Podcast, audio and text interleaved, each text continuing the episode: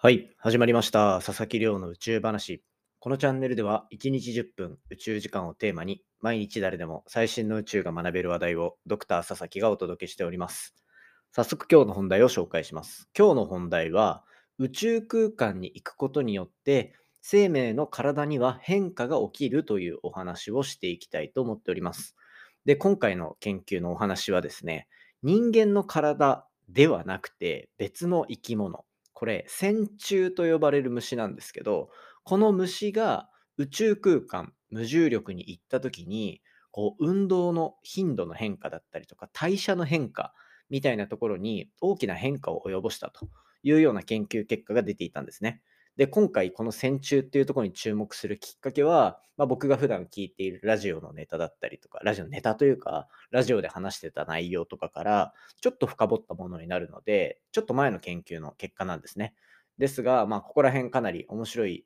あの出来事っていうのが線虫って呼ばれるところを中心にあの広がっているのでもしよければね最後まで聞いていただけたら嬉しいです。この線虫っていうののちょっと地球上での可能性っていうところのお話もしていこうかなと思っているので、ぜひよろしくお願いいたします。はい。ということでですね、毎日恒例の近況報告を本題の前にさせていただこうかなというふうに思ってますが、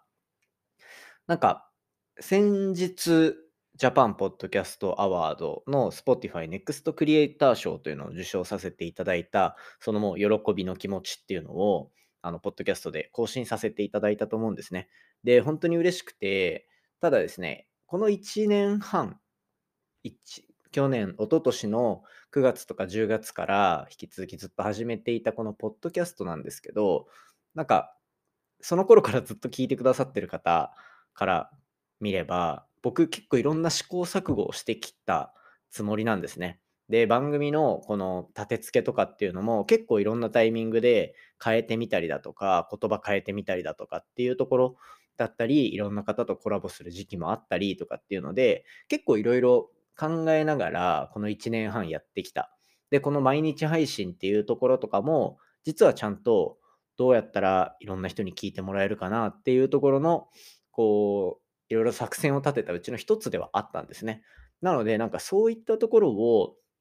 全くのど素人から、こう、いろんな有名な方がやってるとこだったりっていうところに並べるようなチャンネルにしていった、うん、How to 動画じゃないですけど、どういうふうに考えてやったら当てはまったとか、逆にこれは微妙だったなとかっていうところをですね、なんか動画にまとめたいななんていうふうに勝手に妄想していたりします。まあそもそも宇宙系の動画早く撮れよっていう話だと思うんですけど、なんかやっぱ動画、まあ撮ります。その動画は撮ろうと思ってるんですけど、なんかこう、少なくともポッドキャストやってる人だったり、音声配信をやってる人だけが見るでも全然いいんですけど、そういったのを作ってみようかなと。まあなんか10分15分ぐらいの動画で、これ見ればなんか作戦立てれるなみたいな、こういうやり方もあんだなっていうのが分かればいいなと思ってます。ただ、本当に音声に比べて動画って労力がすごいというか、特に僕のこのポッドキャストって編集なしで毎日出してるので、そこだけ億劫でなかなか重い腰が上がらないと。なんかこうやって毎日やってたり、いろんな仕事してるからすごいフットワーク軽いんだと思われがちですが、めんどくさいことはやりたくないなって思っちゃうんですよ。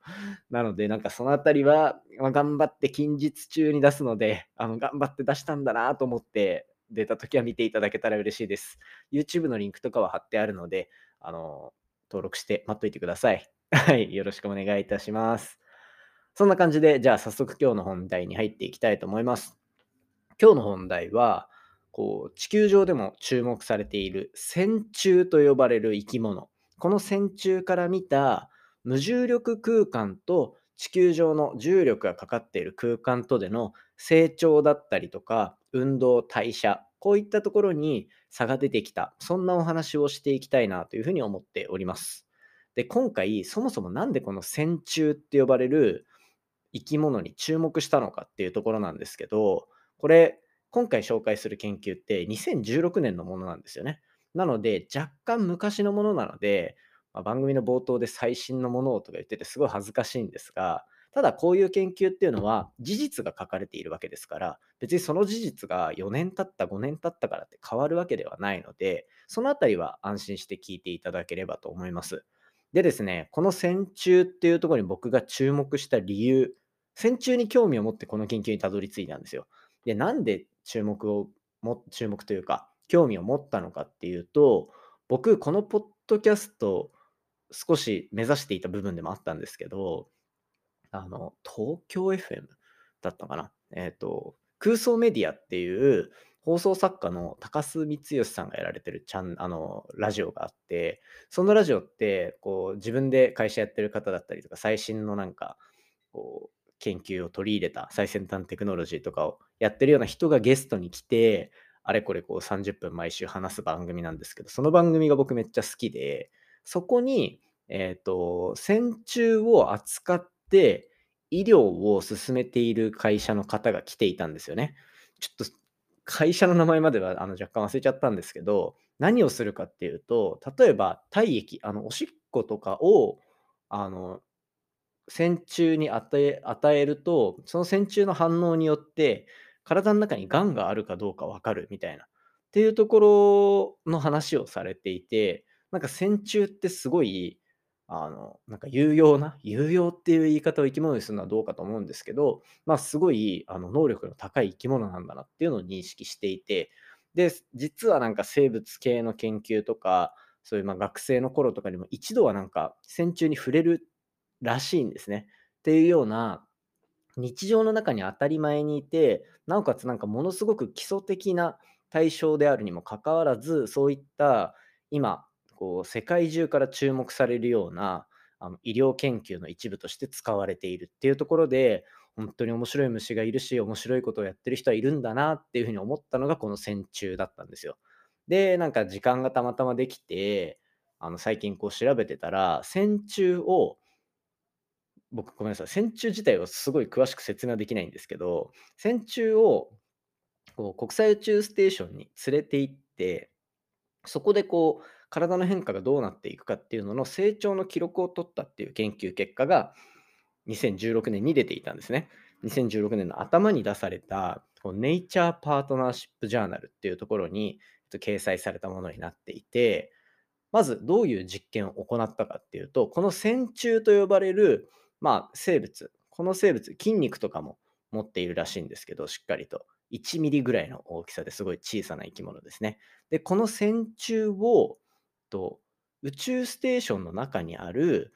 とまず普通に宇宙空間の国際宇宙ステーションってマイクログラビティって言われる微小重力空間で線虫を育てるっていう方法。そしてもう一つは、わざわざま宇宙に持っていったのにっていうのはありますけど、遠心機、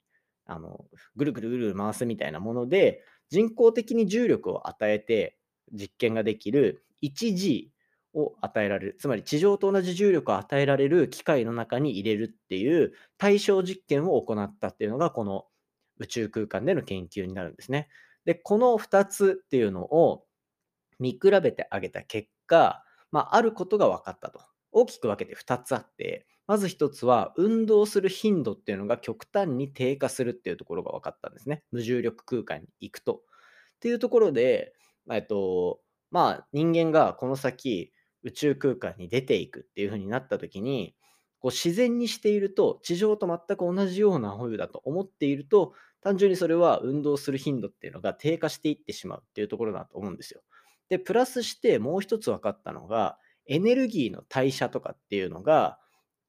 低下していく。で、細胞の中のこう細胞の骨格みたいなのもどんどん低下していくっていうところが発見されていて、つまりまあ、体が弱くなっていってしまうっていうところだと思うんですよ、この理解としては。っていうところで、あの宇宙空間に行った時というよりも、